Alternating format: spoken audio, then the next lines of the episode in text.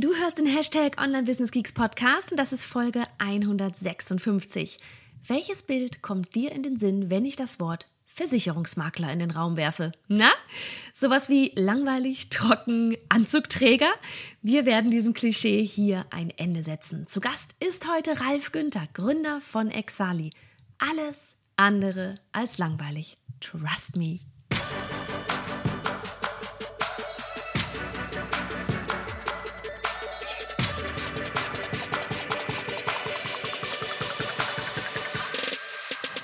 Hey, ich bin Johanna Fritz, Haus dieser Show und Gründerin des Programms Online Durchstarten. Willkommen zum Hashtag Online Business Geeks Podcast. Deinem Podcast für Hacks, Strategien und liebevolle Arschtritte, damit du in deinem Online-Business wirklich durchstartest. Ohne bla. Lass uns loslegen.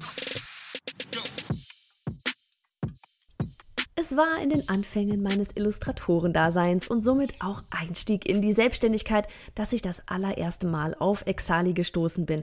Denn was macht man so zum Start der Selbstständigkeit? Genau, sich um diesen ganzen Kram kümmern, auf den man eigentlich gar keine Lust hat, was aber eben doch hier und da entweder Pflicht oder zumindest ja als sehr sinnvoll empfunden wird, ne? Empfohlen wird, man kümmert sich da mal drum. Ich war also auf der Suche nach einer Betriebshaftpflichtversicherung und schon damals, ich weiß nicht, 2006, 2007, Vielleicht war es auch erst 2008, ich weiß es nicht mehr so genau. Jedenfalls war ich auch damals schon viel in diesem Internet unterwegs und bin bei meiner Recherche eben bei Exali gelandet. Zum Glück hatte Ralf damals nämlich gerade diese wunderbare Idee gehabt, sein Finanzmakler-Dasein mitten in der Finanzkrise digital aufzubauen. Fast forward, gut zehn Jahre sitzen wir hier gerade mittendrin in der nächsten Krise und sowohl Ralf als auch ich sind gerade sehr froh, dass wir bereits digital so gut aufgestellt sind. Und trotzdem gibt es da einiges, was er gerade mit seinem 30-köpfigen Team ähm, ja alles meistern muss. Laptops fürs Homeoffice organisieren zum Beispiel. Normalerweise ein Mausklick entfernt. Heute sieht das anders aus. Aber das erzählt dir Ralf dann gleich selber. Wir sprechen über die Digitalisierung, ihre Vorteile, aber auch Nachteile, sowie Stolperfallen, ja, für die es dann eben ganz gut ist, eine Versicherung zu haben. Aber auch eines meiner Lieblingsthemen, Teamaufbau, haben wir angerissen. Denn Ralf hat, genauso wie ich, als Einzelkämpfer gestartet und sich dann Schritt für Schritt ein Team aufgebaut. An dieser Stelle auch schöne Grüße an Tino. Hör einfach mal selber rein. Hier ist nichts trocken und angestaubt, sondern ein Unternehmer, der mit Leib und Seele dabei ist. Alle Links zur Folge findest du wie immer unter biohannafritz.de slash 156 für Folge 156. Und Achtung, am Ende haut Ralf sogar noch einen Gutschein raus für dich. Legen wir los. So, ich bin mit Ralf Günther hier. Ralf, erzähl doch einfach mal, wer bist du? Stell dich mal kurz vor. Ich freue mich, dass du da bist. Ja, Johanna, danke für die Einladung zum Podcast. Ja, ähm, mein Name habt ihr gehört, Ralf Günther. Ähm, bin mittlerweile 48 Jahre alt, beinahe hätte ich es falsch gesagt, weil ich hatte im März erst Geburtstag. Herzlichen ähm, Glückwunsch nachträglich. Ja, danke dir. ähm, ja, ich habe äh, 2008 ähm, Exali gegründet, mittlerweile als AG.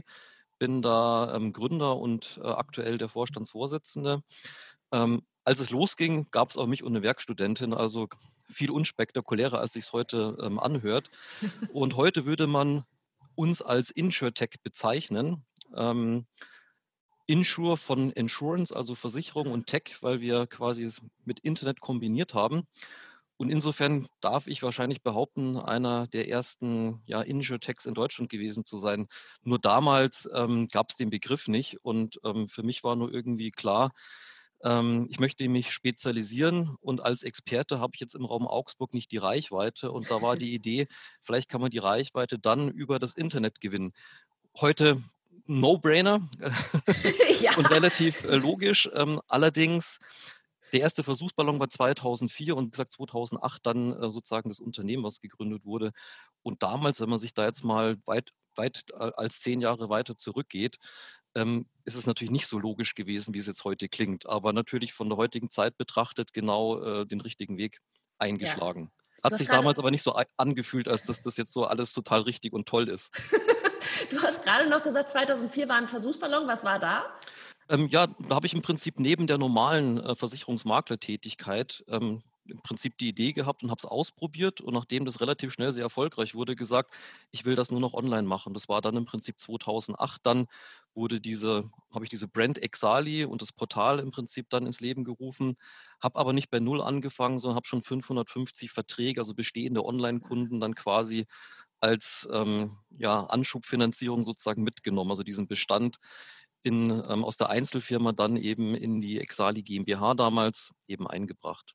Und ja, das war so cool. der, der wirklich große Start und das Commitment, nur noch das digital zu machen. Aha, ich fand das, weißt du, was ich selber erst, ich meine, ganz kurze Geschichte auch so, wie ich eigentlich damals ursprünglich zu Exali gekommen bin. Ne? Das so ja. als Illustratorin, ich glaube, das war dann 2005, 2006 oder sowas noch. Ne? Mhm. Und, ähm, nee, kann ja gar nicht sein, da, da gab es euch ja noch gar nicht, oder? Nee, das muss ähm, danach gewesen bei, sein. Ja, es könnte schon sein, dass du bei uns warst, aber ab 2008 dann, wie gesagt, unter der Brand Exali. Ah, also okay. kann schon sein, also wir haben Online-Kunden, wie gesagt, ab 2004, auch ah. noch im ah. Bestand, da freuen wir uns, weil das wirklich eine lange Zeit ist, dass die bei uns geblieben sind. Ja.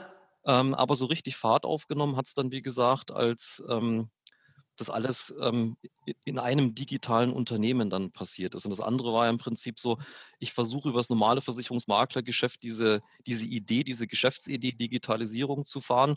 Und wie gesagt, auch wenn es heute sich relativ ähm, logisch anhört, ähm, als ich damals äh, auch zu Versicherungsgesellschaften gegangen bin und gesagt habe, ja, ich möchte hier Berufshaftpflicht online anbieten, da sind wirklich die Türen zugegangen. Und da haben die gesagt, ja, äh, wir haben uns ums Jahr 2000 so neuer Markt, haben sich viele Versicherer die äh, Finger verbrannt, haben wirklich Millionen in Sand gesetzt. Die Deutsche Bank hatte mal die Idee, das weiß glaube ich, heutzutage keiner mehr. Die wollten im Prinzip das Filialgeschäft komplett einstellen und quasi nur noch Terminals hinstellen, dass die Leute das alles selbst machen, so im Self-Service. Und die wollten sich nur noch um die Großkunden kümmern. Ähm, und man hat dann, das war sozusagen dieser Hype dann um den neuen Markt herum und das ist dann alles so in sich ein bisschen wieder zusammengebrochen. Und ich bin dann im Prinzip kurze Zeit später gekommen und habe gesagt, ja, ich finde das jetzt aber ganz gut, irgendwas online zu machen. und wie gesagt, heutzutage rennt die Versicherungsbranche alle der Digitalisierung hinterher und jetzt investieren sie Millionen und Milliarden in Digitalisierung. Aber wie gesagt, zu dem Zeitpunkt, wo ich dann angefangen habe, war ich da wirklich ähm, relativ allein auf weiter Flur und der Support ähm, das heißt, der Support für diese Idee. Also wenn ich heute die Idee hätte, dann würde ich wahrscheinlich Millionen bekommen, so als, äh, ähm, als Investment. Aber damals, wie gesagt, sind eher die Türen äh, zugegangen. Und das muss man, ja, muss man vielleicht dazu sagen. Ähm, wie war das damals? Und äh, insofern, ja, aber man kann zu jeder Zeit irgendwo dann erfolgreich sein. Und wenn ihr mal zurück überlegt, 2008, weil das wird jetzt gerade sehr, sehr viel in der Presse eigentlich ähm, besprochen. Da war gerade die Finanzmarktkrise im vollen Gange, als dann quasi ich Exali gegründet habe. Und ähm, ich war also kurz vor dem Notartermin, also quasi für die GmbH-Gründung, war ich noch in einem Restaurant oder eigentlich besser gesagt in einer Bar. Und da habe ich gehört am Nebentisch, wie sich welche unterhalten, wie jetzt quasi alles den Bach runtergeht. Da habe ich dann schon mal irgendwie innegehalten und mir gedacht, hm, bin ich jetzt gerade nicht auf dem richtigen Weg? Die erzählen mir waren zwar Selbstständige, das ist jetzt irgendwie ähm, so Endzeitstimmung mhm. und ich äh, überlege mir jetzt gerade eigentlich ein neues Business aufzuziehen oder vielleicht den nächsten Schritt ähm, in, in Richtung Digitalisierung zu machen und habe dann schon mal, habe mir dann gesagt, ich glaube, ich gehe jetzt am besten, weil ich will mich von so negativen Sachen gar nicht runterziehen lassen. Ich, ich ziehe jetzt mein Ding durch. Das war ja im Nachhinein auch der richtige Weg. Aber will nur sagen, es ist dann schon so, dass natürlich man ähm, da immer auch Mahner da sind und wenn man auch selber eine tolle Idee hat, nicht logischerweise alle anderen außenrum auch sagen, Mensch, Johanna, toll, auf dich haben wir gewartet, super Idee, mach das auf jeden Fall und hier hast du noch, keine Ahnung, 100.000 Euro, ähm, ja. wir glauben an dich. Das war tatsächlich nicht der Fall. Ja, ich finde es super spannend, weil ich habe gerade eben draußen, ähm, bevor wir gesprochen haben, einen Kollegen von mir getroffen, der auch meinte, so, er hat auch gerade irgendwie eine Doku sich da auf Arte angeschaut und so, meinte dann auch halt eben mit die ganze Krise quasi so vor gut zehn Jahren dann damals und so. Und eigentlich ist genau das Gleiche gerade wieder.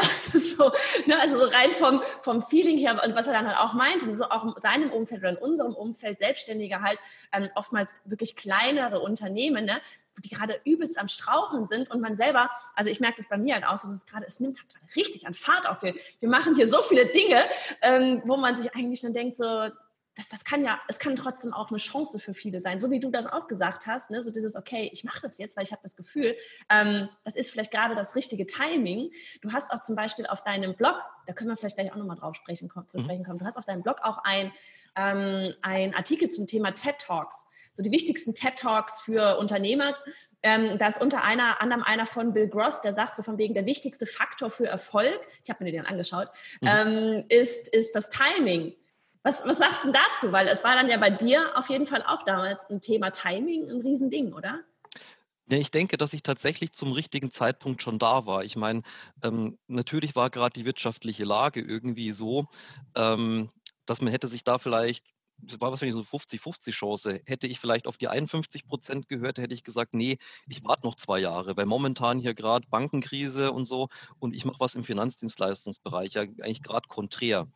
Ähm, habe aber glücklicherweise mich mit den anderen 50 Prozent auseinandergesetzt. Und es hat sich natürlich im Nachhinein gezeigt, dass ich einfach die riesen Gunst hatte, dass im Prinzip auch in den Na also die Auswirkungen dieser Finanzmarktkrise immer noch so waren, dass anscheinend nicht so viele auf die Idee gekommen sind, wirklich im Versicherungsbereich was digital zu machen, wirklich über eine mhm. Online-Plattform, komplett digitale Strecke, kein Medienbruch mehr, sofortige Versicherungsbestätigung, ganz einfache Ja- und Nein-Fragen, was mittlerweile Usus in mhm. der Branche geworden ist, damals aber wirklich ähm, sozusagen erstmalig initiiert.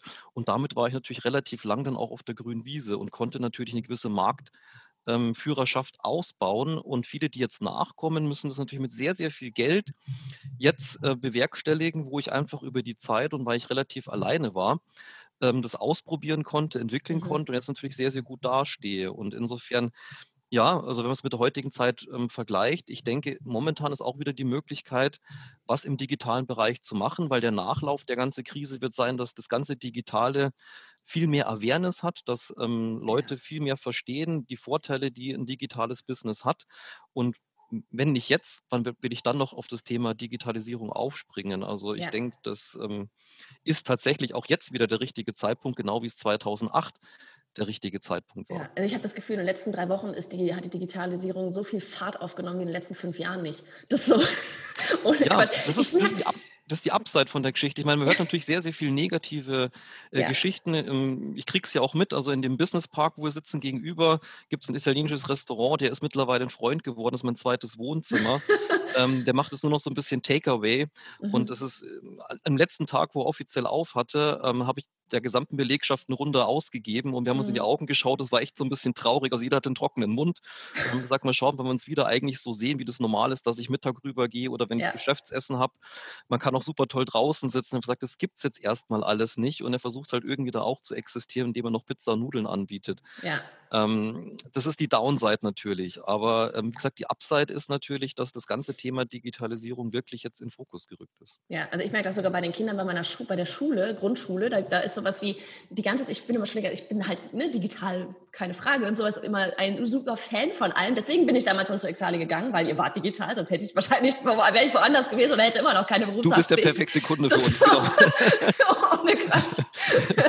und da, wirklich auch bei den Kindern in der Schule, auf einmal haben die da dieses digitale Lernsystem, weißt du, wo ich die ganze Zeit schon denke, so, warum habt ihr das denn die ganze Zeit nicht? Es ist doch da. Und innerhalb von einer Woche war das Ding auf einmal da. Ne? Ja. Also, so, wie, viel, wie viel Druck braucht der Mensch von außen, um endlich mal irgendwie in die Pushen teilweise? Das hätte im Schulsystem wahrscheinlich Jahre gedauert, bis man das integrieren ja. kann. Und ja. wenn natürlich dann. Da wären Abstimmungen gegangen und was, was Alter ja. Schwede, übel, übel. Seh mal ähm, mit dem, mit dem, äh, äh, keine Ahnung, mit dem Elternbeirat sprechen und alle Vor- und Nachteile hin und her. Ja, klar, das, das, so ein Entscheidungsprozess, ich meine, man sieht es ja auch bei anderen Geschichten ähm, mit Wirtschaftsförderung etc. Sachen, die wahrscheinlich ein Jahr brauchen, ja. müssen eben jetzt in Tagen passieren, teilweise in Stunden. Und ja. das Gleiche, ich meine, ähm, du, hast es auch im Blog gelesen, wo ich ein bisschen geschrieben habe, wie habe ich das Thema genau, da quasi im Unternehmen erlebt. Und da waren ja auch stündlich teilweise die Lage anders. Also was an dem einen Tag eigentlich nicht vorstellbar, wo ich gesagt ja. habe, da, da, kann ich mich fast nicht reindenken, musste ich am nächsten Tag entscheiden. Also mhm. das ist schon, da, da, also da passiert auch, also muss natürlich nach außen hin immer Zuversicht ausstrahlen und natürlich 30 Leute denkt, man hat die ganz große Glaskugel und wollen von einem natürlich genau wissen, wie geht es jetzt weiter. Und ich habe mir auch immer gedacht, Mensch, wenn ich bloß diese Glaskugel hätte, ich wäre schon Milliardär. Ich weiß es ja auch nicht, Leute. Aber man muss sich dann halt einfach ähm, bewusst werden, dass man da Verantwortung trägt und sagen, jetzt muss ich halt gucken, ähm, wie es funktioniert. Und mhm. ähm, ja, aber ja, ich meine, 30 Leute ist einfach auch schon eine Hausnummer. Ne? Ich meine, ich habe jetzt hier eine sitzen, die, die Vollzeit bei mir beschäftigt ist. Aber sogar das war schon so, okay, wir sehen, genau was du vorhin mit dem Italiener gesagt hast, okay, wann sehen wir uns wieder? Wir sehen uns jetzt auch täglich dann irgendwie per Zoom, damit man so ein bisschen das Gefühl hat, wir tun noch irgendwas miteinander und man hält sich gegenseitig auf den Stand der Dinge. Aber das ist, das ist wirklich, es ist, es ist einfach eine totale Umstellung. Ich fand es super spannend. Ähm, vielleicht einmal ganz kurz vorher so warum, ähm, warum dieser Blog nochmal? Der ist ja abseits jetzt erstmal von der Exali-Seite selber. Ja. Ähm, und auch so dieses Mal, was ich jetzt super spannend fand, so, ähm, ich habe, ne, wie gesagt, früher, ich war auf der Suche nach einer Versicherung, habe dann hab das gesehen bei euch, dachte mir auch, ja cool, das ist einfach, das mache ich mal, ne? dann habe ich das irgendwie fertig, brauche ich mich nicht mehr großartig mit beschäftigen und ähm, habe die abgeschlossen. So war für mich halt einfach nur erstmal, ich brauche eine Versicherung. So jetzt nachdem ich halt mal ein ähm, bisschen mehr her vorher recherchiert habe und mal ein bisschen geguckt habe, so wer, wer steckt denn da überhaupt dahinter, ging schon los, dass ich mit einem eurer Mitarbeiter, mit Tino gesprochen habe, habe gedacht so, okay, Ganz kurze Insights von meiner Seite, weiß Tino, glaube ich, auch nicht. Das war so der erste Tag, wo alles hieß, okay, alles ist dicht, wir alle im Homeoffice. Ich war zu Hause, ungeduscht, im Schlafanzug. ähm, mein, mein Bürotelefon ich habe so, so, ein äh, mobiles Telefon, war natürlich noch im Büro. Mhm. Ähm, mein, mein eigenes Festnetzbüro, ich habe hier mein, mein, mein andere Bürotelefonnummer einfach auf dem Handy und auch mein Zuhause-Festnetz auf demselben Ding. Ähm, war, da war die SIM-Karte gesperrt weil ich den Puck, die Puck vergessen habe und die, und die PIN vergessen habe. Bei meinem Mann, der saß oben selber in der Telefonkonferenz und unten die zwei Kinder, die irgendwas wollten. Und ich war so, okay, ich habe jetzt gleich ein Telefonat mit einer Versicherung. So, uh, mit einer Versicherung. Das geht so nicht. Dann kam mein Mann runter, meinte, war schon fünf Minuten zu spät, nimm das Telefon hier von mir. Ähm, da waren dann, meinte so, oh, da sind aber nur noch 10% Akku drauf. Ich so, okay, richtig guter Start hier in dieses Homeoffice. Dann habe ich mit Tino gesprochen und es war echt so wie, ja, so wie bei uns jetzt gerade auch, als würde man sich schon ewig kennen. Und ich war wirklich so, okay, cool. Ähm, ich bin hier gerade bei einer Versicherung. Und das, weißt du, dieses, dieses Klischeebild, was man ja draußen hat von Steuerberatern, von Anwälten, von Versicherungen, ne? so dieses, uh, super steif und was weiß ich was. Ähm, am besten sitze ich sogar im Homeoffice im Kostüm da, wenn ich mit euch telefoniere. Ja. Das war das sofort weg. Und das fand ich so super cool einfach. Ich meine, keine Ahnung, ja, witzigerweise, das ist bei uns ähm, im Prinzip, weil wir auch so dann 2008 schon diese Startup-Atmosphäre hatten und irgendwie mit diesem ähm, Online-Business, also wir sind logischerweise dann nicht mit einem Anzug und Krawatte in die Arbeit gekommen, also so wie man sich im Prinzip wohlfühlt. Ich sag mal Business ja. Casual. Ich bin schon der Meinung, wenn man jetzt was ich mit ähm, Flipflops ähm, da sitzen ja, würde, ich, ja. Ähm, das, ähm, ja ähm, kann man drüber diskutieren, aber gesagt, so, solange man sich da wohlfühlt und das irgendwie vertretbar ist äh, und man das Gefühl hat, man ist sozusagen in einem Arbeitsumfeld, ähm, ist das völlig in Ordnung. Mittlerweile ist es so, dass auch bei Allianz, bei den großen Versicherungskonzernen, man gesagt hat, wie können wir digital werden? Wir legen die Krawatte ab und duzen uns alle. Also ob man dadurch jetzt quasi digital wird, weiß ich nicht. Aber wie gesagt, bei uns war das äh, ganz natürlich und von Anfang an irgendwie so. Und das ist wahrscheinlich auch das, was du so von dem Spirit, als du angerufen hast, wahrgenommen hast. Mhm. Das ist aber keine Sache, die wir uns quasi auf, aufgesetzt sind oder gesagt haben, wir müssen jetzt irgendwie diesem Typus entsprechen, mhm. sondern wir sind quasi so so gewesen. Ich glaube, es ist immer wichtig, dass man authentisch ist. Ja. Und da tun sich manchmal natürlich auch Unternehmen, die so von oben herab quasi jetzt eine neue Strategie aufgedrückt bekommen. Da merkt man, da gibt es Leute, die haben sich zehn Jahre lang, saßen in einem Büro und haben sich gesiezt und die werden jetzt quasi auf Befehl. und ähm, ich kenne das von einem Freund von mir, der Controller ist und für den war das in der Anfangszeit total schlimm. Ach, krass, bis der sich daran äh, gewöhnen konnte. Bei uns gibt es ähm, quasi, wenn ein Vorstellungsgespräch ist, dann sitzen wir uns mhm. und ab dem Zeitpunkt, wo der einen Arbeitsvertrag hat, äh, biete ich und alle anderen Kollegen ihm dann das Du an, weil wir halt diese Du-Gesellschaft haben. Und ich mhm. sage dann auch immer dazu, weil die kriegen das ja auch, wenn sie zum Schnuppertag kommen, so ein bisschen mit, dass wir einen lockeren Umgang haben und sage den Leuten dann auch, bitte aber nicht verwechseln, wir machen ja alle einen Job und jeder muss seine Leistung bringen, ähm, aber ich bin nicht besser oder schlechter im Job, ob ich mich mhm. jetzt duze oder sieht's, aber bitte diese sehr lockere, familiäre Atmosphäre, die wir haben, jetzt nicht missinterpretieren. Ähm, und wenn ihr anfängt, werdet ihr merken, ähm, hier ist genauso ein Leistungsprinzip woanders auch, aber man kann im Prinzip auch Spaß dabei haben und sich gut verstehen und ein, und ein tolles Team haben. Mhm. Ähm, und ja, du spiegelst mir das ja eigentlich wieder. Insofern freue ich mich auch, dass das ja, bei dir angekommen ist. Voll. Und dann aber eben auch, weißt du, dass du quasi so auch als Gründer dahinter stehst, auch wirklich als Gründer da draußen auftrittst und so weiter. Also ähm, ja, wie du selber gesagt hast, Startup, ne, als, als Startup halt gestartet hast, logisch. Ähm, und so dieses, ja, dass du quasi dann auch wieder das Gesicht bist. Also es ist jetzt nicht wie bei, keine Ahnung, ähm, ja sowas Entferntes irgendwie dann. Ne? Also du, du bist auch auf, geredest auch auf Bühnen oder so weiter, ne? habe ich ja. irgendwo gelesen. Genau, bist jetzt hier auf dem Podcast unterwegs. Und das ist so, auf einmal, als ich das dann alles gesehen habe, ich dachte so, hey krass, das ist ja gar nicht so viel anders als bei uns eigentlich. Das so, also ne, so von, von wegen, Das, das ich denke, es ist nicht anders als bei dir. Ich meine, es sind halt dann aus dem einen Mitarbeiter, wo du gesagt hast, genau. zwei, drei und dann hat das Dynamik aufgenommen.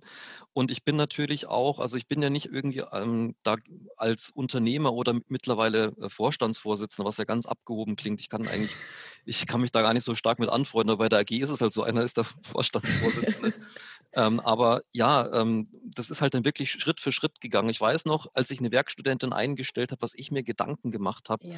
kann ich eine Werkstudentin mit 400 irgendwas Euro, ähm, äh, funktioniert das? Kann ich die bezahlen? Kann ich die immer bezahlen? Ähm, das war, wie gesagt, mittlerweile, ob es 30 oder 31 sind, ähm, das ist nicht mehr die, dieser große Schritt wie ja. Werkstudentin und dann der erste feste Mitarbeiter, ja. der 40 Stunden bei dir ist. Ähm, also ich will nicht sagen, dass er schlaflose Nächte hatte, aber dieser Schritt von eine Werkstudentin dazu nehmen, ja. den ersten Mitarbeiter nehmen, ja. das kenne ich halt wirklich ähm, und es ist noch nicht so lange zurück. Also ich kann mich noch daran erinnern. Das ist nicht, ähm, in einer fernen Galaxie ähm, passiert. Ich hatte vorher sogar noch eine virtuelle Assistentin. Ich habe angefangen mit einer Stunde virtuelle Assistenz abgeben im Monat ungefähr. Dann haben wir übrigens ganz viele versichert mittlerweile. So ein richtiger Trend geworden. Ja. Und ich glaube, wir haben die erste Klausel gemacht, wo wir geschrieben, also die wir speziell so eine Klausel gemacht haben, Tätigkeitsbeschreibung für virtuelle Assistenten. Und wenn du bei uns ja. auf der Webseite im Suchschlitz virtuelle Assistenz als Tätigkeit eingibst, dann kommst du im Prinzip zum richtigen Produkt. Ähm, da sind wir halt auch, weil wir digital sind, sehr schnell und flexibel. Und erst einmal jemand angerufen und sagt, ich bin virtueller Assistent oder Assistentin. Und wir haben gesagt, okay, was ist das? Und haben wir festgestellt, die ist nicht so viel entfernt von vielen Sachen, die wir eh schon machen, aber ja.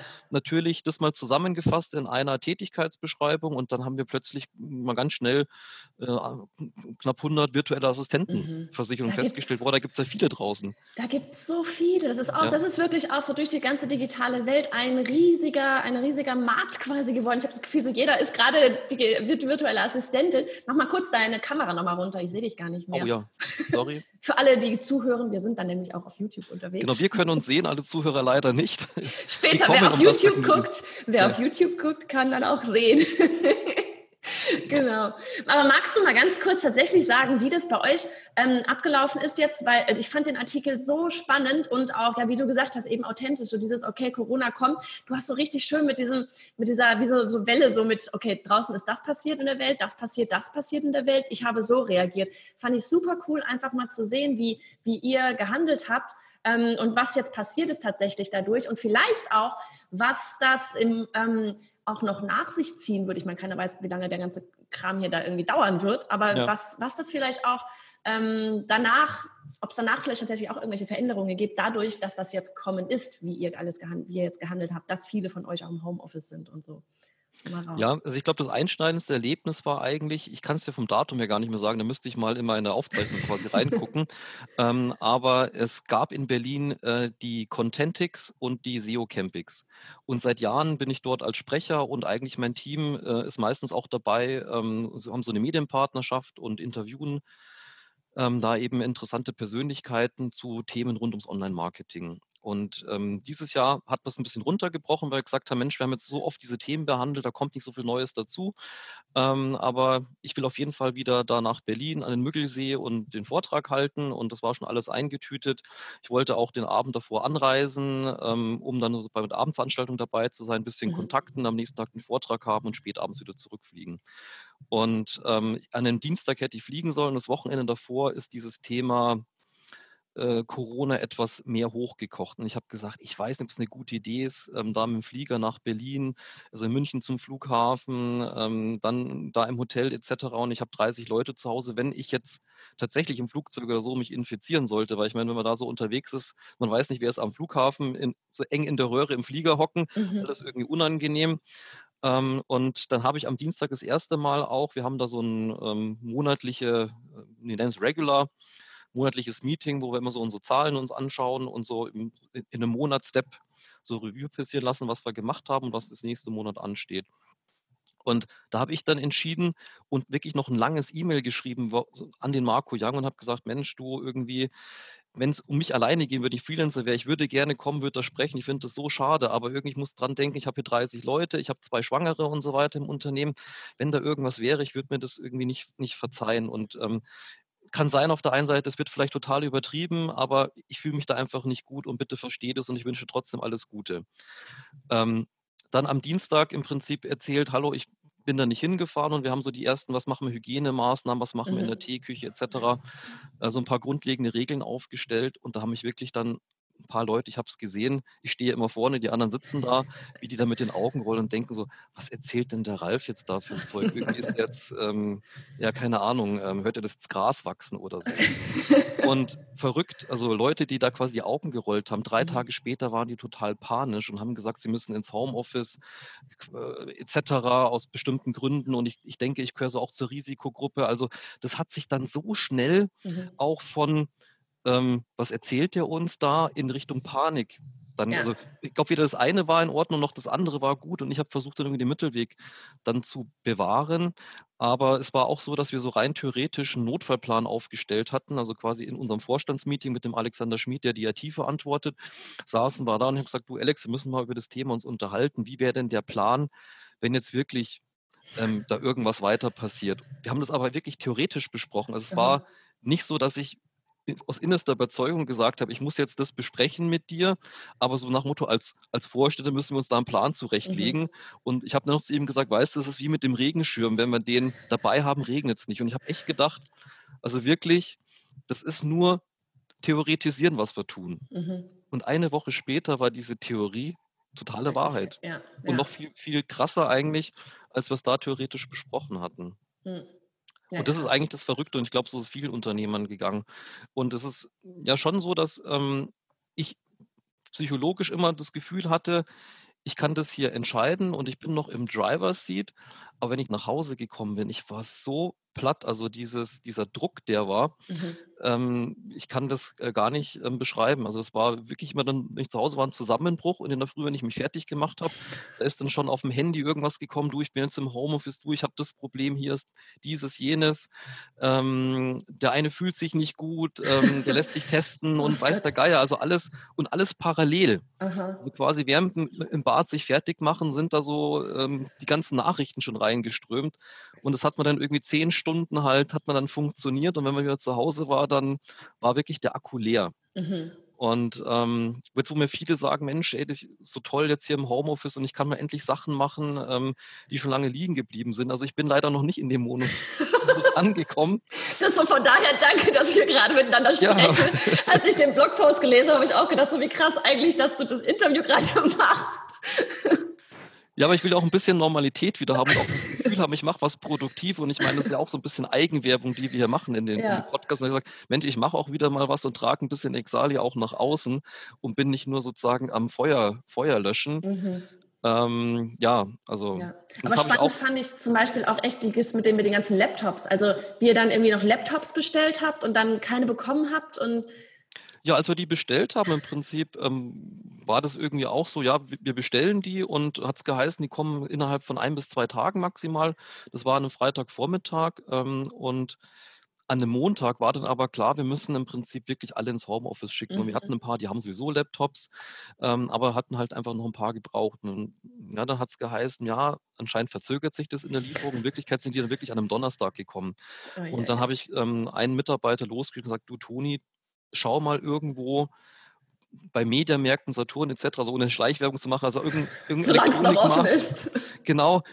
Und, und dann hat der mir ein Foto geschickt und dann waren wirklich leere Regale, da waren nur noch die, die, die Kabel im Prinzip da. Und dann hat er zwei Geräte aus dem Lager bekommen und ein Vorführgerät. Dieses Vorführgerät, im Nachhinein konnte man das auch gar nicht aufsetzen. Ähm, dann hat man sozusagen dann im Prinzip drei ergattert, das hat sich schon gut angefühlt und ein paar Headsets, weil in Headsets waren wir natürlich auch, ähm, waren wir auch short und haben wir noch ähm, alles, was man an Headsets kaufen konnte, irgendwie dann sozusagen besorgt und dann ist er ja, irgendwie am späten Nachmittag, ich glaube so gegen 16 Uhr wieder gekommen und da früh haben wir gesagt, du musst die Dinger besorgen. Und haben dann halt irgendwie angefangen, auch die halt mit VPN und so weiter, das alles zu installieren und ähm, oh, ich weiß gar nicht, wie es heißt, ähm, unsere Phone-Software quasi drauf, Mhm. Phone Lite Mhm. ähm, heißt die, die funktioniert auch ganz gut. Naja, und so hat es ähm, dann Fahrt aufgenommen. Aber ja, Ja, und am Donnerstag haben wir, das, haben wir das Zeug bekommen, was wir eigentlich am Montag gebraucht hätten. Ich habe auch gehört, Webcams waren wohl total schnell weg, weil irgendjemand hatte auch, also aus unserer Community dann gefragt, okay, ich mache jetzt meinen Offline-Workshop, den gebe ich jetzt online. Welche Webcam habt ihr noch irgendwie als Empfehlung? Weil die, die ihr empfehlt, die gibt es nicht mehr. Ich so, was ist zur Hölle los da draußen? Alle Webcams waren irgendwie weg. Haben wir auch, also wir warten auch immer noch. Wir haben noch ein paar Webcams bestellt. Kino hat das gemacht, eben weil wir jetzt auch ähm, Vorstellungsgespräche eben ähm, per Zoom etc. machen. Und ähm, ja, viele, die vom, wir haben ja noch sozusagen vier, fünf Leute hier im Büro, die quasi noch so Notdienst machen. Und wir gesagt haben, naja, ähm, der würde es halt gern von seinem Arbeitsplatz aus machen. Aber jetzt müssen wir wahrscheinlich das ähm, ja, im Besprechungsraum einen Laptop aufsetzen, weil wir eben nicht genug Webcams haben. Richtig und krass, ähm, die sind momentan auch nicht zu bekommen. Also ich glaube, wenn du irgendwo eine Webcam ja. rumliegen hast, die kannst du bei eBay so als Kriegsgewinnlerin kannst du auf, als, auf eBay dann sehr teuer ver, versteigern. Das ist echt verrückt, oh mein Gott. Also, also ihr habt jetzt, ihr seid alle, oder viele, die meisten von euch sind im Homeoffice. Und was sagen die so? Wie ist da so das Feedback, jetzt wo alles eingerichtet ist? Du, relativ gut. Also die im Prinzip, also der, kommt uns extrem zugute, dass wir halt schon 100% digital waren. Mhm. Also ich mhm. glaube, ansonsten im Versicherungsmaklerbereich wäre es schwierig. Mhm. Aber wir haben ja über dieses Online-Portal exali.de die komplette Antragsstrecke, das Angebot, mhm. ähm, die Dokumentierung, das läuft ja alles über unser System, läuft, du kennst es, aber ja. zählst nur für die, für die Zuhörer. Ähm, und auch, ähm, wir haben was programmiert, das heißt Verwaltung 2.0 läuft auf einer MongoDB, wo im Prinzip direkt, wenn du ein E-Mail schickst, ähm, wird es bei uns äh, mit der Live-Datenbank abgeglichen. Da weiß ich sofort, das ist ein bestehender Kunde, hat den und den Vertrag mhm. etc. Äh, plus, dass man dann auf einen bestimmten Vorgang sich eine Aufgabe stellen kann. Die kann man auch, kann der Kollege sehen oder der Teamleiter besser gesagt. Das heißt, man kann sehr gut gucken, dass jeder so seine Workload hat. Ähm, mhm. Wenn einer ein Problem hat, ähm, kann er mit dem Teamleiter kommunizieren, der kann den Vorgang an jemand anders übergeben etc. Das hat schon sehr gut im Büro funktioniert und wir merken jetzt halt auch, dass dadurch, auch wenn wir jetzt quasi nicht mehr in einem Raum sind, ähm, sondern disloziert an verschiedenen Standorten, dass uns einfach dann diese Tools, die wir eh schon hatten, mhm. natürlich da jetzt wahnsinnig gut helfen. Somit, ich denke, ein Kunde an sich merkt jetzt gar nicht, dass sich was verändert hat. Ja. Ich merke aber schon, wenn ich gerade jetzt für meine Position oder das, was ich machen muss, ich bin darauf angewiesen, ich bin so eine Schnittstelle, ich arbeite mit ganz vielen Leuten zusammen. Und da merke ich schon, dass Sachen, die früher ähm, ganz schnell mal machen konnte, nämlich zwei, drei Leute zusammentrommle und so weiter, das ein bisschen schwieriger ist, weil der eine irgendwie gerade nicht ja, greifbar ist oder der hat gerade mit seinem Headset ein Problem, der andere hat dies, das, jenes. Also irgendwie das Gefühl, ähm, wenn ich irgendeinen brauche, hat der gerade in irgendeiner Richtung ein Problem. Ähm, und das kann manchmal, so letzten Freitag immer ganz schön geflucht. Ähm, und merke halt auch, dass so gefühlt Sachen, die ich früher viel schneller hinbekommen habe, jetzt einfach ein bisschen, ich glaube, muss ich selber auch da ein bisschen anders strukturieren. Also mit ja. den Herangehensweisen, die ich bisher hatte, äh, komme ich momentan nicht weiter. Und ich denke, ja. das ist so ein bisschen ein Lernprozess, den ich selber durchleben muss. Wie kann ich bestimmte Sachen jetzt machen, dass ich eben auch in der gleichen Geschwindigkeit zu dem Ziel komme? Ja. Aber das macht es manchmal, wenn die Leute so verteilt sind und man unterschiedliche Kommunikationswege hat und nicht jeder hat dann die ganz stabile Internetleitung und solche Geschichten. Also wir sind in ganz Deutschland immer noch nicht so ganz digital, wie, glaube ich, äh, wir so alle glauben und, und wie man vielleicht auch kolportiert. Das merkt man natürlich jetzt auch in diesen Zeiten. Ja, ich und gerade aber Kleinigkeiten, die machen es mir manchmal halt ein bisschen schwer. Ja, aber ich habe gerade von einem Kollegen hier unten gehört, der wiederum sein, sein Kompagnon da, der normalerweise unten in Frankreich wohnt, der ist jetzt tatsächlich zurück nach Deutschland gekommen, weil das unten das Internet bei ihm komplett brach liegt. Da geht irgendwie scheinbar gerade gar nichts. Zumindest okay, in dem Fall, wo er wohnt. Das, wir können zumindest noch mit Zoom und Video telefonieren, das ist schon mal was. Aber was ich gerade spannend fand, war das, was du meintest mit dem, von wegen, dass es dadurch nicht mehr so schnell geht und so weiter. Ähm, ich finde es spannend, weil ganz viele so bei mir im, im Kollegenumfeld halt, die arbeiten sehr, sehr viel halt nur mit virtuellen Teams zusammen. Ne? Also mit den mhm. mit Freelancern, die irgendwo sitzen oder auch tatsächlich mit Vollzeit angestellt, aber die dann, keine Ahnung, ich bin in Stuttgart, die sind, wären dann in Hamburg oder sowas, ähm, was ja alles funktioniert, alles fein.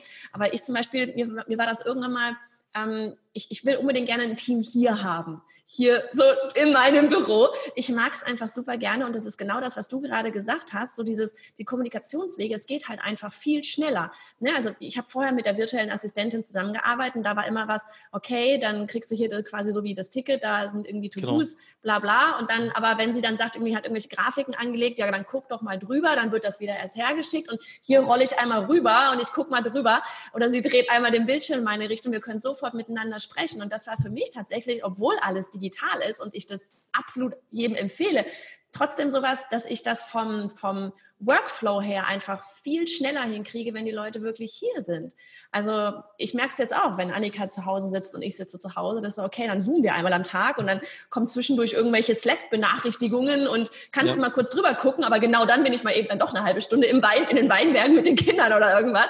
Und das, das ist genau das, was du gerade gesagt hast, was, was warum ich, ähm, also zum Beispiel auch in den USA, ganz viele ähm, gerade so in dem, in dem ähm, Online-Business-Coaching-Bereich und so, die sind früher auch, dass sie ihr Team aufgebaut haben, komplett digital, gehen aber oder sind, wir gucken, ob es jetzt danach noch so bleibt, zurückgegangen zu, dass die ihr Team vor Ort haben weil einfach dieser Zusammenhalt als Ja, also Team wir, merken das auch, also ich muss dazu sagen, neben dem, dass wir dieses Online-Portal betreiben, haben wir mit Inksali ja auch ähm, einen IT-Dienstleister, ja. wo wir für einen ähm, Spezialversicherer zum Beispiel auch Software entwickeln. Also haben für die ein Maklerportal gebaut und entwickeln auch an dem Kernsystem, ähm, was der Versicherer nutzt, ähm, im Prinzip auch ähm, bestimmte Applikationen, also ähm, sozusagen im Frontend und im Backend, wenn man es mal so sehr ja. einfach ähm, beschreiben will.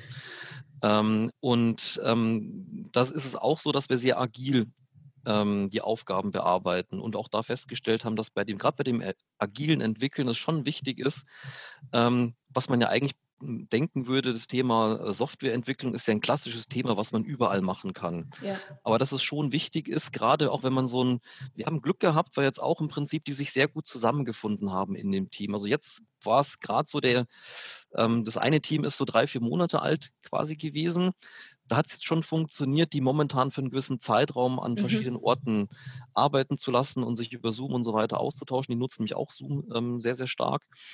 Ähm, aber wir hätten dieses Projekt nicht, nicht lostreten können. Mhm, also das, genau. das stelle ich mir sehr, sehr schwierig vor, wie wir so diese ersten drei, vier Monate, bis die sich gefunden haben, ähm, wie wir das hinbekommen hätten. Genau. Darum, nur weil ich sage, das funktioniert super und teilweise sind die vielleicht sogar effektiver äh, im Homeoffice, das höre ich nämlich auch von dem einen oder anderen. Aha Oh, die Kamera hat schon sich wieder hier ein bisschen verabschiedet. du brauchst auch eine neue Webcam. Ich brauche auch eine neue Webcam, ja. Also hallo. So, jetzt seht er mich wieder, glaube ich. Hören tut er mich ja eh. Ja, aber ähm, wie gesagt, da, das ist so ein bisschen ambivalent. Also ich habe auch gehört, zum Beispiel in der Kundenbetreuung, dass ein Teamleiter gesagt hat, Mensch, das funktioniert von zu Hause aus echt mhm. auch gut. Ja. Ähm, aber ich bin ja so eher wie bei dir, dass ich so ähm, Schnittstelle zwischen ganz vielen Abteilungen bin und dass ich für mich halt einfach auch, vielleicht ist auch Psychologie, vielleicht muss ich mich auch daran gewöhnen, aber ich habe mhm. so das Gefühl, wenn ich mal so ein Thema sage, Mensch, Leute, wir haben hier ein Thema, ich hole mir so aus jeder Abteilung mal ein, wo ich sage, das ist ein guter Sparringspartner, wir setzen uns uns da mal in den Raum und diskutieren das durch und kommen, ich komme dann mit einer viel besseren Entscheidung da raus, ähm, als quasi ich alleine hätte irgendwie mir da im stillen Kämmerchen ausdenken können. Natürlich kannst du sagen, ja klar, dann setzt doch eine Zoom Termin an mhm. und ihr, äh, ihr, kommt alle zusammen. Das hat manchmal aber nicht die gleiche Energie und ähm, es ist nicht das Gleiche. Es ist auch nicht so das Spontane irgendwie ja, auch mal. Ne? So genau, es ist nicht das Spontane oder ja. wo ich gern auch mal ähm, ja, in, in, in meine Finance-Abteilung dahinter gehe und sage, Mensch, ähm, so an der Tabelle irgendwas mal durch, durchspielen und durchexerzieren. Das muss ich jetzt natürlich ähm, auch sozusagen über Zoom etc. machen, aber es ist irgendwie nicht das Gleiche. Vielleicht mhm. ist es aber auch eine Sache, dass man selber sich da noch mehr drauf einlassen ja. muss. Ja. Aber es hat sich halt so ein bisschen angefühlt, wie du bist der Captain, ähm, man ist auf den Riff gelaufen, alle verlassen das Boot und du bist noch so alleine in deiner Firma. Ähm, das war nicht schön, dass so, sich das so sehr schnell ausgedünnt hat. Und Aha. Aber auch das ist, glaube ich, eher Psychologie, als dass es tatsächlich ein Problem war. Aber es hat sich nicht, nicht wirklich nicht schön angefühlt. Und mal, mal ein Stück vorausgedacht, wann auch immer das sein wird, glaubst du, dass das ähm, vielleicht jetzt auch gar nicht unbedingt bei euch, aber allgemein so auf dem ähm, Angestelltenmarkt, sage ich jetzt mal, auch passieren kann, dass viele jetzt einfach auch merken, wie schön das ist, von zu Hause aus zu arbeiten, dass viel mehr jetzt auch so ihren Anspruch vielleicht darauf legen, so wegen, hey, könnte man also ich glaube sowohl als auch. Also wir hatten, ähm, um sozusagen das Negative oder sozusagen die eine Seite zu sehen, ich hatte eine, ähm, eine Mitarbeiterin zum Beispiel, die nach einem Tag Homeoffice gesagt hat, ähm, die, wir haben jetzt so viele Büros hier, es kann jeder in seinem eigenen Büro arbeiten. Also jeder hat 100 Quadratmeter. Also Bitte was? Das, äh, wenn, ich hier, wenn du hier durchlaufen würdest bei, ja gut, wir haben, ähm, wir haben drüben, glaube ich, 250 und hier mal 460 Quadratmeter und es sind ähm, fünf Leute, glaube ich, da. Okay. Also ähm, kannst dir vorstellen, das ist, ähm, so schön kannst du im Homeoffice nicht haben. Und sie hat gesagt, ja, ich bin da am Küchentisch gesessen, es war nicht ergonomisch. Ich saß da irgendwie alleine und ähm, ich bin da gar nicht mit klargekommen. Und mhm. dann hat sie gesagt, ähm, ja, sie würde gern wieder kommen. Und ich habe gesagt, ja, logisch. Also das spricht mit, momentan, so wie es aussieht, überhaupt nichts dagegen. Mhm. Ähm, und wie gesagt, andere ähm, e-, erzählen mir, dass sie da sehr, sehr gut damit klarkommen. Also ich glaube, es gibt beide Seiten. Also wenn manche Leute feststellen, dass vielleicht dieses Vermeintliche, was immer so verlockend war, ich habe Arbeit und Leben sozusagen so eng beieinander, finden vielleicht dann manche dann nach, nach 14 Tagen irgendwie ist es schon cool, dass es da, also ich bin zum Beispiel einer, ähm, obwohl ich viele arbeite und viel arbeite und auch ähm, oft am Wochenende arbeite, das hat sich jetzt in der kürzeren Vergangenheit so ein bisschen ausgeschlichen gehabt, auch durch so meine private Situation, dass meine Freundin in München ist und ich abwechselnd mal in München bin oder sie hier und sich das ein bisschen komisch anfühlt, wenn ich dann, wenn quasi Freundin da ist und ich marschiere dann irgendwie ins sage, tschüss, ich gehe jetzt mal ins Büro. Also ich mache das auch dann mal zwei, drei Stunden, aber eben nicht mehr so viel wie früher. Ja. Aber ich bin tatsächlich immer ins Büro gegangen, weil sich das für mich nicht toll anfühlt, wenn in meinem, in meiner Privatsphäre auch die Arbeit da noch einzieht. Mhm. Also ich mhm. kann gut, zum Glück sehr, sehr gut abschalten, jetzt vielleicht bei Corona nicht unbedingt, aber normalerweise, wenn ich nach Hause reinkomme, dann bin ich privat, ja. Ähm, und versuche dann auch wirklich die Arbeit sozusagen auszublenden. Und wenn ich mich dann fertig mache und in die Arbeit gehe, dann bin ich, funktioniere ich wieder eben in der Arbeit. Und ich glaube, das war jetzt auch in der Krise ganz gut, dass wenn ich dann wieder zu Hause war, ähm, bis auf, wenn dann in der Früh wieder über WhatsApp und so weiter alles losgegangen ist, ich doch aber noch irgendwie diesen Rückzugsort hatte. Und würde ich jetzt oder müsste ich jetzt komplett quasi von zu Hause aus arbeiten, ich hätte ja. 0,0 Rückzugsmöglichkeit mehr mag auch nur reine Psychologie sein, mhm. aber wir wissen ja, Psychologie macht unglaublich viel aus und für mich persönlich ist das sehr, sehr gut, dass ich da noch eine Trennung habe. Aber natürlich bin ich da auch unter einem anderen Druck und ähm, ist es vielleicht auch noch ein bisschen schwieriger in meiner Situation, die Distanz zu wahren als der normale Mitarbeiter. Ja. Aber wie gesagt, das ist so, je nachdem, mit wem man spricht.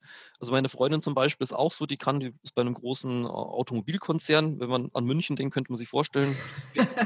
die Konkurrenz von Stuttgart hier. ja, genau, wo das dann wäre. Und ähm, bei denen ist das Thema Homeoffice oder anteilige Arbeit oder wie die es genau nennen, also sowieso ähm, gang und gäbe. Aber sie persönlich ist da zum Beispiel eine, die sagt, ja, ich mache das mal, aber ähm, die auch sagt, ich brauche das eigentlich im Büro zu sein. Mhm. Und es gibt vielleicht andere, die feststellen, die das bisher noch nicht hatten oder noch nicht ausprobiert haben, die vielleicht auch feststellen, Mensch, funktioniert gut. Und ich denke auch der ein oder andere Arbeitgeber, der Angst davor hatte, stellt jetzt auch festgezogenermaßen, nee, das kann ja funktionieren. Trotzdem. Genau. Ja, ja. Und insofern denke ich schon, weil das war eigentlich deine, so ein bisschen abgeschweift, das war deine Eingangsfrage, wie schaut es danach aus? Ich denke, das Thema Awareness für das Thema Homeoffice wird sicherlich größer sein mhm. und da, wo Unternehmer waren, die gesagt haben, kann ich mir gar nicht vorstellen, haben jetzt sozusagen einen Feldversuch gezwungenermaßen gehabt mhm. und können jetzt mal sagen, ja, in welchen, in welchen Bereichen macht es Sinn, wo ist es vielleicht auch wieder wichtiger, die Leute im Office zu haben und ich bin mir auch ganz, ganz sicher, dass sich viele nach ein paar Wochen auch wieder mal freuen, wenn man die Kollegen sieht und wieder zusammenkommen kann. Ja, ja. Ähm, das ist so für mich auch, wo ich dann mich immer in die Telcos einklinge und sage, hey, wie geht's denn euch eigentlich? Ich sehe euch ja nicht mehr. Wenn man sich ein bisschen kennt, weiß man ja, wenn einer, sehe ich schon an der Mine, okay, mit dem muss ich, glaube ich, mal reden, da ist irgendwas im Argen. Das fehlt mir komplett. Ja. Also wenn einer jetzt wirklich ein Problem hat, sei es privat oder im Job, ja. aktuell. Ich krieg's nicht mit. Das ja. muss der allein mit sich zu Hause ausmachen. Und ob der wirklich einen Hörer in die Hand nimmt und sagt, hey Ralf, hey, wir müssen mal sprechen, hm, ist die Hemmschwelle ja. bestimmt ein bisschen größer, als wenn der mir in der Teeküche über den Weg läuft und ich sage, du Mensch, komm mal kurz rein hier, was, was ist ja, denn eigentlich? Ja, ja, ja, das stimmt. Und ähm, das fehlt mir halt auch wahnsinnig sozusagen auf der Chefunternehmerseite, dass ich einfach nicht weiß, was ist mit meinen Jungs und Mädels denn eigentlich aktuell los? Mhm. Geht es denen wirklich noch gut? oh. oh Mensch. So bei dir möchte man gleich anfangen zu arbeiten, ganz ehrlich. Das hört sich alles so schön an. Oh. Ja, du, wir zoffen uns schon auch mal. Und ähm, wie gesagt, wir, wir, haben auch durch eine Diskussionsgesellschaft, dass, dass, dass wir ja, auch mal, ja wenn es um die Sache geht, sagen, lass uns da mal drüber diskutieren ja. und unterschiedliche Meinungen haben.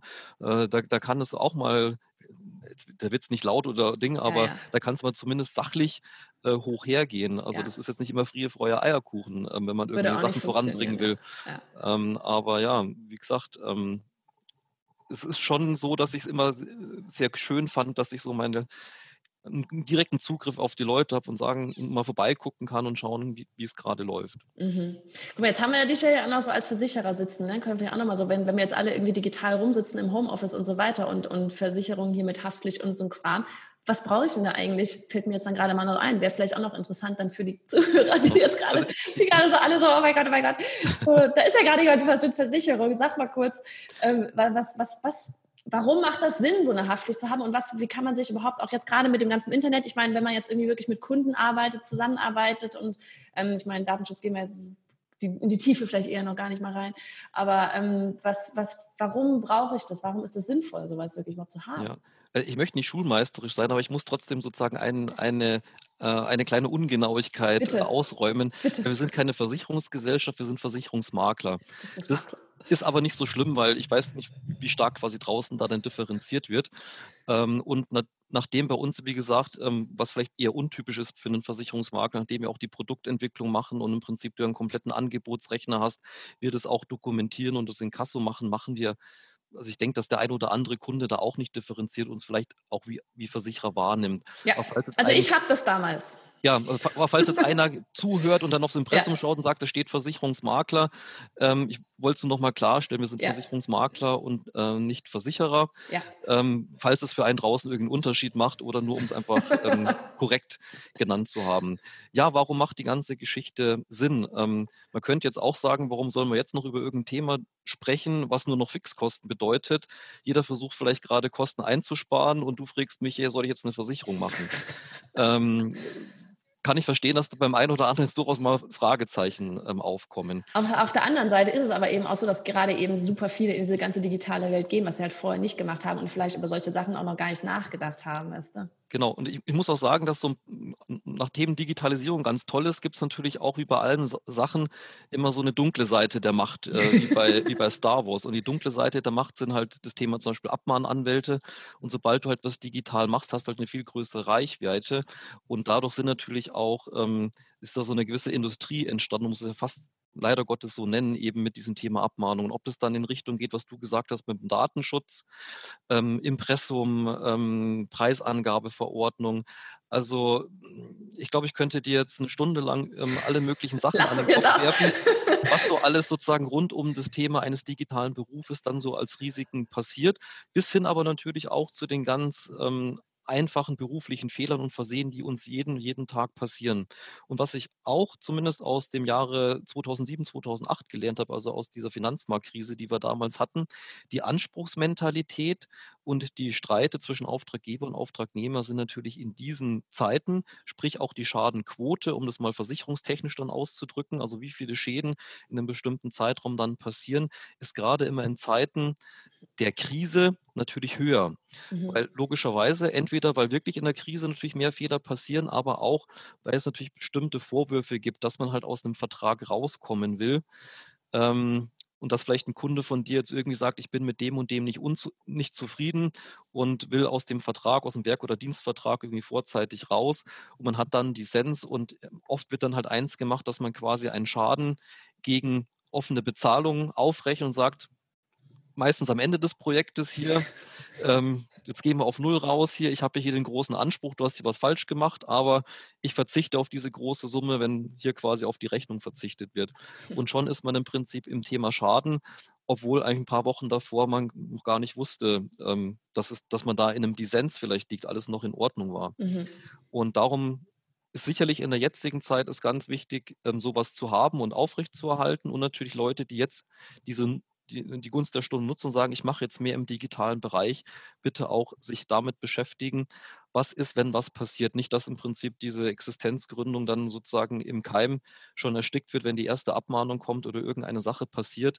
Übrigens auch das Thema, wir haben es leider gesehen, Cyberangriffe haben auch zugenommen. Also ich weiß nicht, was das für Menschen sind. Also ich kann mich da in den Kopf nicht reindenken, aber dass man dann zum Beispiel eine Plattform für, für äh, von, von der Schule im Prinzip hackt und andere Sachen lahmgelegt werden, dass man da jetzt dann im Prinzip erpresst und damit Geld verdienen will, ja, haben wir, glaube ich, eine ganz klare Meinung dazu. Was ist einfach Fakt, dass in solchen Zeiten solche Sachen passieren. Und das sind eben die Sachen, die wir versichern können. Also wir können die ganzen Rechtsverletzungen, um das mal vielleicht als Passwort zu sagen, wir können die beruflichen Fehler versichern, wir können im Cyberbereich wenn man sich einen Verschlüsselungstrojaner, eine Mail- und Ransomware eingefangen hat, für die ganzen Sachen können wir dann eben wieder den finanziellen Ausgleich schaffen, eben über eine Schadenmeldung und dann über die Schadenbearbeitung. Mhm. Entweder indem man irgendwelche Ansprüche, die dir vielleicht in die Schuhe geschoben werden sollen, dann eben abwehren und auf Kosten des Versicherers und mit rechtlichem Beistand des Versicherers eben diesen Umstand klärt oder eben natürlich auch tatsächliche Schadenersatzforderungen begleichen. Aber ich muss sagen, das ist so ungefähr 50-50. Also wir haben so auf der einen Seite, wo man eher im Prinzip diese rechtliche Abwehr äh, sinnvoll machen muss und da im Prinzip äh, unseren Versicherungsnehmer unterstützen, ähm, eine Abmahnung prüfen, ob die wirklich rechtmäßig ist ähm, und natürlich aber auch genauso tatsächlich gerechtfertigte Abmahnung, was ich in einem Webshop eine, der dann Messer verkauft mit für dauerhafte Schärfe geschliffen und so, und natürlich der Wettbewerber sagt, hey, ähm, das ist wettbewerbsmäßig nicht in Ordnung oder andere Geschichten, wo auch wirklich ähm, was dahinter steckt und man sagt, okay, Lesson learned, äh, wir müssen die Abmahnung bezahlen und der Versicherungsnehmer weiß auch, okay, er muss da bestimmte Beschreibungen rausnehmen und mhm. das ist wirklich überzogen. Mhm. Ähm, und jetzt haben wir, glaube ich, mal so eine kleine Bandbreite, warum eigentlich Berufshaftpflicht Sinn macht. Ja. Hast du, hast du vielleicht auch sowas wie einen Tipp oder sowas, wo man sich tatsächlich auch erstmal informieren kann? Also ich meine, genau, da können wir eigentlich noch ganz kurz mal so den Kreis schließen zu deinem Blog. Also du hast den Blog. Ähm, wie ist die Adresse? Ich werde die auch verlinken nochmal. Einfach RG-Blog, also für Ralf RG. Günther Blog zusammengeschrieben.de. Ähm, also nicht, nicht besonders kreativ, aber ähm, funktional, ne? Hat, hat, funktioniert. Und der hieß damals eigentlich ähm, Vermögensschadenversicherung neu denken, weil tatsächlich ähm, in der breiten Masse nicht angekommen ist, dass wenn ich in einem digitalen Beruf bin, eben kein, in der Regel keinen Person- oder Sachschaden verursache, der mit normalen herkömmlichen Betriebshaftpflichtversicherungen abgedeckt ist, sondern in der Regel den sogenannten Vermögensschaden. Bisschen mhm. schwieriges Wort. Was bedeutet eigentlich ähm, sozusagen der finanzielle Schaden? Mhm. Wenn, ich denke, bei dir wird es genauso sein, wenn du jetzt tatsächlich irgendwie, was ich dir nicht unterstellen will, aber gesetzt den Fall, du verbockst mal irgendwas äh, und dein Kunde hat dadurch quasi ein Problem, äh, geht später live, ähm, irgendwie Werbematerial, der eine Online-Marketing-Kampagne hat nicht funktioniert, etc., wird es immer um finanzielle, wird er immer sagen, Mensch, ich habe hier ein finanzielles Problem und ich möchte das mhm. irgendwie ausgeglichen haben. Mhm. Wenn da nicht der Fehler passiert wäre, wäre das und das dabei rausgekommen. Jetzt ist der Fehler passiert, ähm, die Kampagne hat nicht funktioniert, etc., meine Website ist noch nicht live. Dann will ich dafür Betrag X. Ja. Und das ist eben der sogenannte Vermögensschaden hat zu mir auch mal einer gesagt, ich brauche eine Vermögensschadenversicherung, ich habe noch kein Vermögen.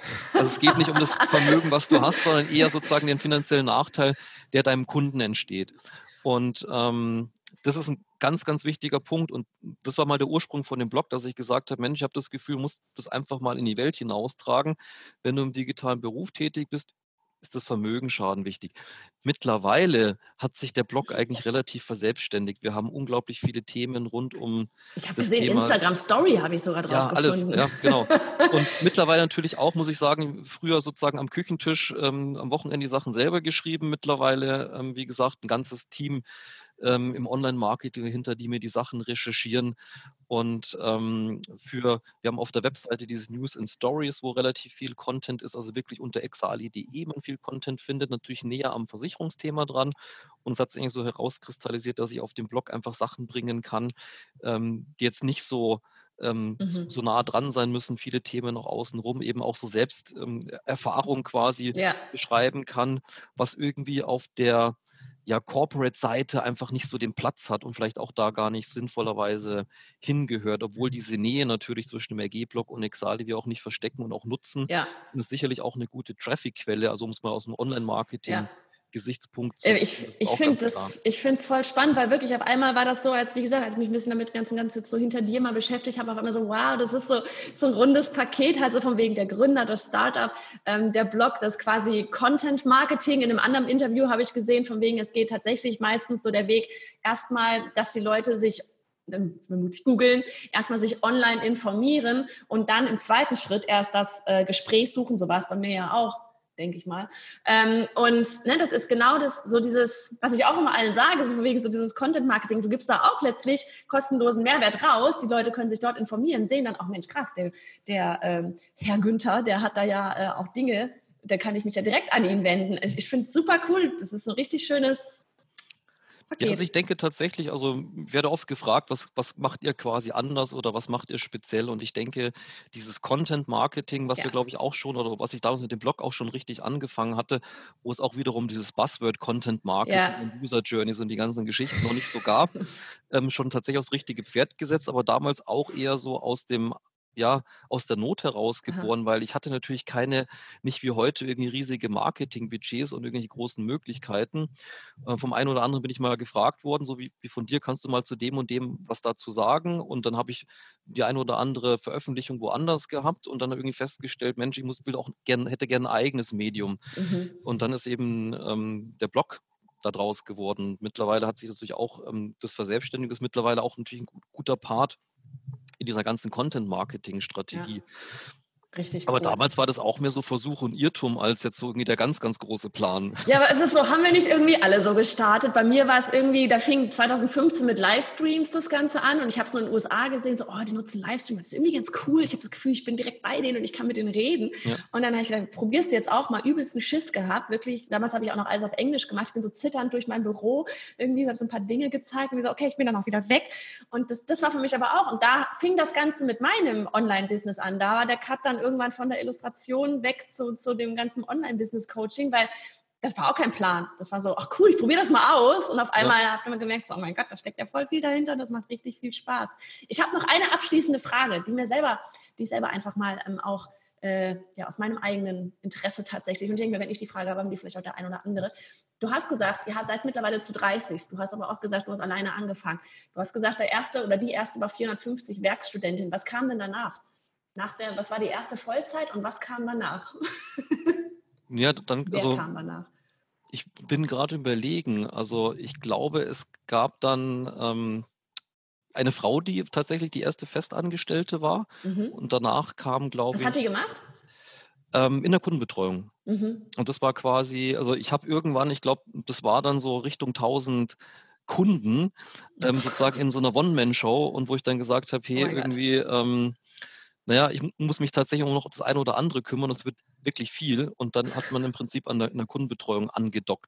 Und Ja. auch, ich glaube, Mitarbeiter 2 war noch in der Kundenbetreuung, ähm, der hat aber auch schon so ein bisschen sich um Thema, da ging es so gerade so mit Online-Marketing los. Also Ah. auch da so ein bisschen, äh, der hatte informationsorientierte Betriebswirtschaft studiert ähm, und hat sich da so ein bisschen dann quasi in die äh, Google, heute Google ähm, ähm, AdWords, äh, Mhm. AdSense-Welt rein äh, gefunden und so, ja. Und ähm, Mhm. ansonsten haben wir dann aber eigentlich, ich glaube, bis auf unsere Putzfee tatsächlich immer wirklich mit 40 Stunden Leuten, also sind dann wirklich immer Festangestellte ähm, gewesen. Ich habe nicht mit ähm, Freiberuflern äh, gearbeitet, was glaube ich im, in dem Versicherungsbereich auch eher ungewöhnlich ist, weil es da Mhm. viele so HGB 84 oder 94 gibt. Was ist das? Ja, das ist, ist so eine Art Handelsvertreter sozusagen auf selbstständiger Basis, sondern wir haben von vornherein gesagt, wir brauchen einen vernünftigen Kundenservice und haben nur mit festen Mitarbeitern Okay, ja. dann ja. gearbeitet. Insofern sozusagen, es sind dann schon zwischendrin zum Beispiel auch in der Online-Redaktion immer mal Werkstätten da gewesen, in der IT zum Beispiel, im Testmanagement ähm, haben wir da sehr gute Erfahrungen gemacht, ähm, das schon, Mhm. ähm, aber ja eher, um da auch, sage ich mal, die Verbindung zu den Uni Unis zu haben. Wir haben aus dem einen oder anderen ähm, Werkstudenten tatsächlich auch einen festen Mitarbeiter Mhm. akquiriert, ähm, weil wir haben schon so ein bisschen das Problem, dass natürlich sich erstmal Versicherungen, du hast es sehr, sehr gut beschrieben, was so die Vorurteile sind, äh, was da so für Bilder entstehen. Die wir jetzt alle widerlegt haben hier. Ja, also wie gesagt, es ist ja auch nicht schlimm, aber das, das ist so, was natürlich sich vielleicht ein junger Mensch, der jetzt gerade fertig ist mit dem Studium, ähm, was der so im Kopf hat. Und wenn er eine. Anzeige liest hier von, von Exali und hat genau das Bild im Kopf, dann sind wir jetzt bestimmt nicht super sexy und er kommt da sofort auf die Idee. Ja. Sage ich mal, du sagst, Mensch, ich kann alt mit dem Aldi Regale einräumen oder ich kann bei Exali mal in, ins äh, Test- und Projektmanagement reinschnuppern ähm, oder ins Online-Marketing und so weiter. Das mache ich mal und stelle dann Mhm. fest, hui, finde ich eigentlich ganz spannend und irgendwie ist ganz anders, als ich eigentlich so Versicherung bisher mir vorgestellt habe. Oder vielleicht, wo ich Berührung hatte, dass, keine Ahnung, der Versicherungsvertreter von, vom Vater mal zu Hause war und man hat dann irgendwie äh, mal irgendwie über Versicherung gesprochen, was man, die man jetzt machen sollte, wenn man im Studium fertig ist oder keine Ahnung. Ja, ja, ja. Und ähm, naja, Und, ja, mega cool. Und so, so ähm, haben wir tatsächlich auch immer und auch aktuell, also aktuell in der, ich überlege gerade, in der, in der IT haben wir zwei Werkstudenten momentan. Mhm. Ja, voll gut. Ich finde es super spannend. Ich, ich, das ist ganze Unternehmensaufbau ich mag es voll gern, das ganze, die ganze Thematik. Ich finde es so, so spannend. Das ist wirklich sowas. Das hätte ich vor fünf Jahren auch noch nicht gedacht, dass mich das mal so fasziniert, das Ganze. Aber ich finde es super, super spannend. Auch so dieses, wie heute Unternehmen tatsächlich aufgebaut sind. Weißt du, also so, eben so das Agile, was für, ich sag mal so, sehr viele verstaubte, sage ich mal, Mittelständler, glaube ich, teilweise auch noch sowas ist wie, was, was passiert da, wie alle auf einer Ebene irgendwie und ihr seid per Du, seid ihr verrückt. Ähm, aber ich finde es enorm spannend, einfach so, wie, wie unterschiedlich Unternehmen heute auch ähm, ja, funktionieren, sage ich mal, intern auch. Richtig. Genau, ja. Cool. Ich danke dir. Ich glaube, oh Gott, wir haben echt eine Stunde gequasselt hier. Ich sehe es auch gerade, ja, 11.02 Uhr. ähm, der Tino, weil du hast ihn ja vorhin angesprochen ja. gehabt, der hat mir noch was hergelegt. Was und zwar hat er gesagt, er hat äh, einen sozusagen Werbeteil, Klammer auf, bitte. Ähm,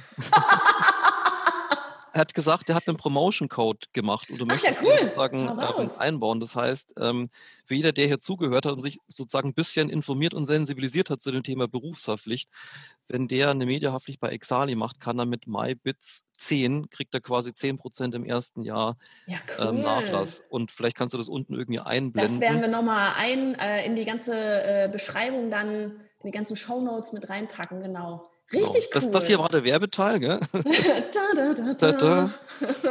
Er hat geschrieben hier und Gruß Tino. Ähm, ja, schöne Grüße, sagt Tino. Wenn ich, das nicht, wenn ich es nicht unterbringe, dann ist er mir beleidigt. Sagt Tino, ich werde mir den Film heute Abend angucken, den er mir empfohlen hat. okay. Ja, wir tauschen uns da auch immer äh, häufig über das Thema Filme aus, weil ich gerne Filme anschaue ja auch und ähm, immer wenn wir was Spannendes gesehen haben, dann daten wir uns da gegenseitig ab.